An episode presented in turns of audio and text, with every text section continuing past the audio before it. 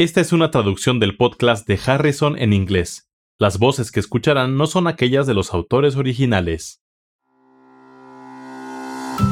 Hola, bienvenidos al podcast de Harrison, donde se revisan conceptos importantes en medicina interna. Soy Kathy Handy. Y yo soy Charlie Wiener. Venimos de la Johns Hopkins School of Medicine. Este es el episodio 38. Varón de 42 años de edad con fiebre e hipotensión.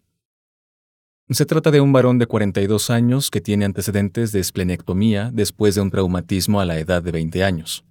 Recibió la vacuna apropiada inmediatamente después de su traumatismo, pero no ha recibido atención médica durante más de 10 años. Actualmente es un indigente. Acudió al servicio de urgencias con fiebre de 39 grados centígrados presión arterial de 70-40, frecuencia cardíaca de 130 latidos por minuto, frecuencia respiratoria de 30 respiraciones por minuto y saturación de oxígeno del 95% con aire ambiental. Más tarde desarrolló insuficiencia orgánica multisistémica por septicemia abrumadora y falleció a pesar del tratamiento médico apropiado. La primera pregunta es, ¿es esto esperado o inesperado y cuáles son sus principales factores de riesgo? Se trata de un varón de 42 años, en quien no se esperaría este resultado. Pero el principal factor de riesgo aquí es la esplenectomía previa de este paciente. Por lo tanto, los individuos que han tenido una esplenectomía tienen mayor riesgo de muerte debido a septicemia y la tasa de mortalidad es 58 veces mayor que en la población general.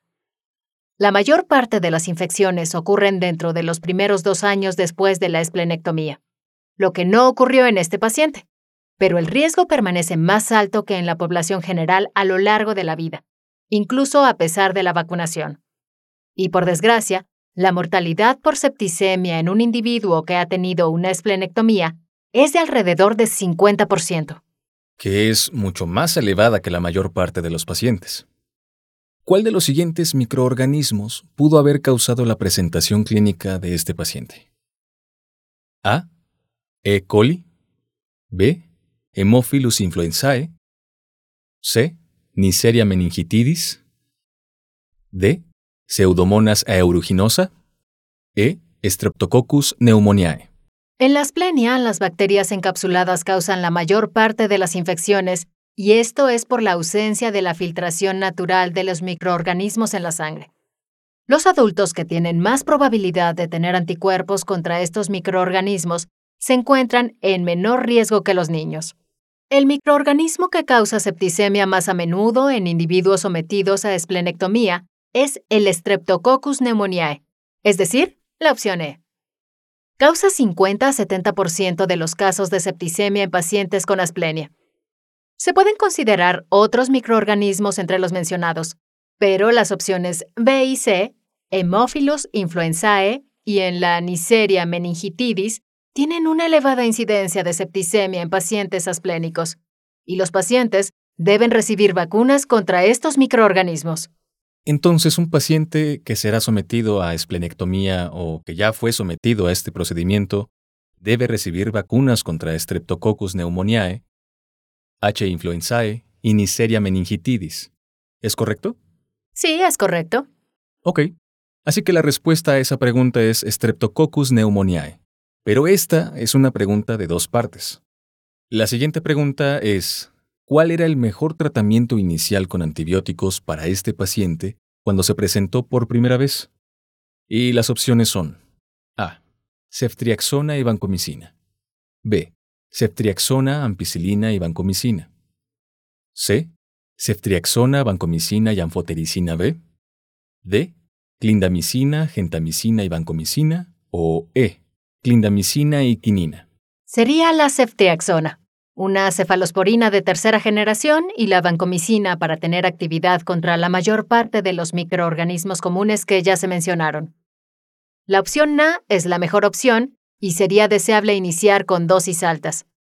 La ceftriaxona puede administrarse en dosis de 2 gramos por vía intravenosa cada 12 horas y la vancomicina en dosis de 15 miligramos por kilo cada 12 horas.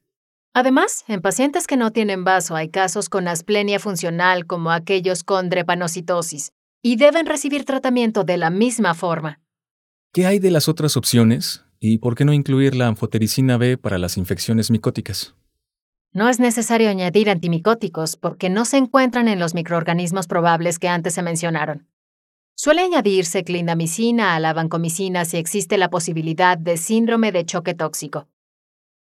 Que no es el caso, y no hay necesidad de administrar fármacos antipalúdicos en ausencia de antecedentes relevantes de viaje. Si el paciente se encuentra aquí en Baltimore, no lo necesitará. Si acaba de regresar de una región endémica para paludismo, puede añadirse de acuerdo con la presentación clínica del paciente. Tampoco sería necesario añadir ampicilina, aunque podría proporcionar cobertura adicional para H. influenzae. De acuerdo. Fueron dos preguntas cortas y rápidas, pero los puntos relevantes para este caso son los pacientes con asplenia se encuentran en mayor riesgo para septicemia por Streptococcus pneumoniae. Su riesgo de muerte por septicemia es más elevado en comparación con la población general. La mejor antibioticoterapia inicial para pacientes que acuden con septicemia debe dirigirse a los microorganismos causales más comunes que incluyen Streptococcus pneumoniae, Haemophilus influenzae y Neisseria meningitidis. Y el régimen empírico apropiado debería incluir ceftriaxona y vancomicina. Para conocer más sobre este tema, consulte Harrison Principios de Medicina Interna, edición 21, parte 5, Enfermedades infecciosas. También valdría la pena revisar el capítulo C8, inmunodeficiencias primarias o secundarias relacionadas con otras enfermedades si se desea saber más sobre asplenia. Los podcasts de Harrison son una publicación de McGraw-Hill disponibles en Access Medicina, el recurso médico en línea que ofrece los contenidos más recientes y fiables de las mejores mentes de la medicina. Para obtener más información visite accessmedicina.com.